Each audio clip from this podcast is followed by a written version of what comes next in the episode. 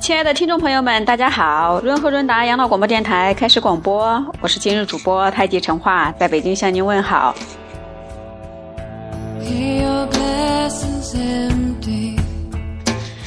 润和润达养老广播电台是一个专门针对老龄化社会的情况下，我们敬老爱老孝老的相关真实故事的分享，或者我们在家庭养老的时候比较好的一些方法的一些共享。也呼吁我们亲爱的听众朋友们，跟我们分享你们好的方式方法和你们身边发生的真实故事。感谢大家！今天如约跟大家分享王先生，也就是已经退休的夫妻，他们作为养老理财的一个真实案例。昨天分享了前面部分，由于内容比较多，今天我们如约分享第二部分内容。由于考虑到有一部分听众朋友呢，可能是今天刚听到这个节目，所以我们简单介绍一下案例当中王先生的一个家庭情况。王先生五十九岁，已经退休了，有社保，呃，两个儿子都结婚了，大儿子刚生了宝宝，他爱人也已经退休了，两个儿子都有住房，呃，经济情况还不错，不需要老人给他们倒补贴钱。说白了，也就是王先生家没有啃老族。王先生呢，有一套房产，价值一百万，没有贷款，银行还有四十万的存款，他没有做投资，每个月他们的退休金是三千块钱左右，两个儿子每个月倒给他们两千块钱作为养老的补贴吧，就是说孝敬老人的一个补贴吧。王先生和夫人他们退休之后呢，开支其实并不大，过得比较朴实的简单生活。每个月大概两个人花销是两千块钱左右，剩下来的钱呢都存起来了。所以王先生呢是退休夫妻这样的家庭，他们的养老理财怎么做规划呢？昨天我们讲到了，第一呢，王先生作为退休的这样的呃夫妻这样的家庭要做养老规划呢，首先他有他得有一个。理财的思维，也就是说，他要做养老理财，他的目标在哪里？他的方向得先确定了。第二呢，讲到了他应该调整资产结构。第三，讲到了他和呃他的爱人应该增加呃保障性的一个投资。如果今天是我们的新到的听众朋友呢，欢迎您收听我们昨天的嗯前面部分内容。今天呢，我们又讲接下来王先生。他前面三部分之后呢，他接下来他的家产应该怎么样做养老理财的规划？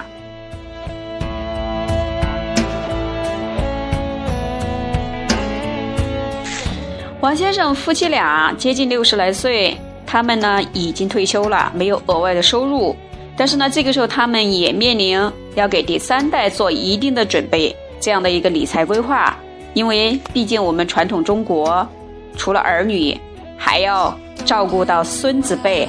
所以王先生他们呢要给第三代准备一定的教育基金。一般来说，我们现在是儿女这一代人呢，上有老下有小，生活压力都比较大。那么王先生呢，他还考虑给儿子，应该说是两个儿子，现在他是大儿子，嗯，才有了宝宝。那所以呢，一般来说，我们建议给他每个月拟定，嗯，比如说。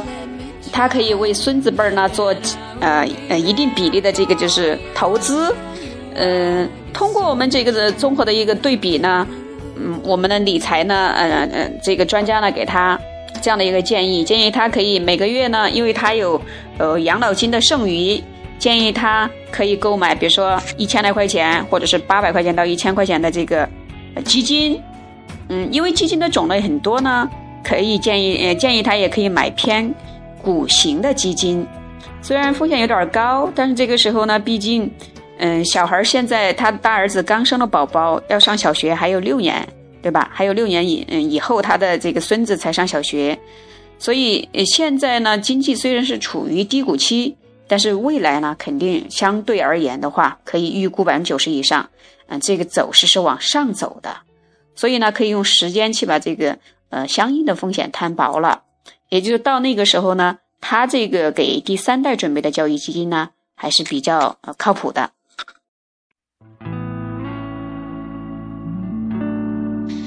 作为王先生已经退休的夫妻俩养老理财的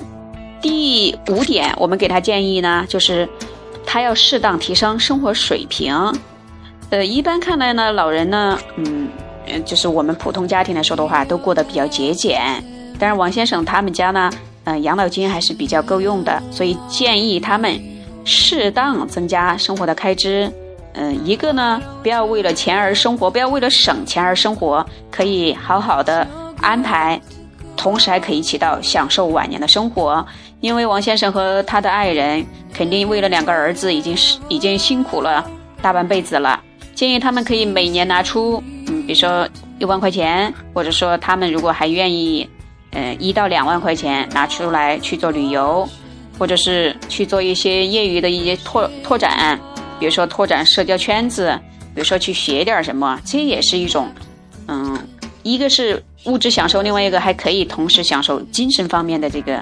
生活质量的提高。因为有了新朋友，又增加了知识，这对身心健康都是有好处的。而人呢，身心健康了，势必就减少，呃，发病或者是患病的几率，这也是一种投资。因为相比较另外一种情况呢，可能就是生病之后要吃这样那样的这个就是药品呐，或者是花钱到这个医疗机构了。所以呢，从这个角度来说的话，建议王先生夫妻他们作为已经退休的老人，作为养老理财方面适当提高生活水平。接下来呢，第六点呢，也建议王先生夫妻作为已经退休的这种养老理财呢，建议他提前考虑到。遗产分配，说到遗产，我们中国人一般比较敏感。虽然王先生现在才五十九岁，他跟他爱人的年龄并不大，可是我们现在时代已经在推进了，已经进入老龄化社会了。将来提到遗产，或者是提早把遗产分配明白，这个话题大家应该是会比较呃常听到了。那虽然说生前不谈身后事，为了避免家庭的。不愉快，还是建议王先生夫妻俩呢去学习一些相关的知识，提前比较好的把遗产分配的问题解决好。因为王先生有两个儿子，那到底是怎么样把两个儿子之间的这个亲情维护的比较好？要维护这个家庭幸福，而且应该说是奔着家庭越来越幸福的这个角度，避免了将来矛盾的产生。要提前好，甚至有可能，如果有可能的话，进行一下公证，这是王先生夫妻俩作为养老理财必须要做的一件事情。好，亲爱的听众朋友们，润和润达养老医疗广播电台是一个为了我们养老社会下家庭幸福、老人们安心。我们晚辈，如果说我们处在中年，上有老下有小，把这个关系平衡的一个生活状态下，给大家添砖加瓦或者叫抛砖引玉的一个广播电台。我们昨天和今天为王先生五十九岁的王先生和他爱人，他爱人比他小两岁，那这样的一个真实的案例做了一个分析。希望我们呢，如果说您在这样的一个家庭情况下，以此类推吧，或者说仅供您借鉴。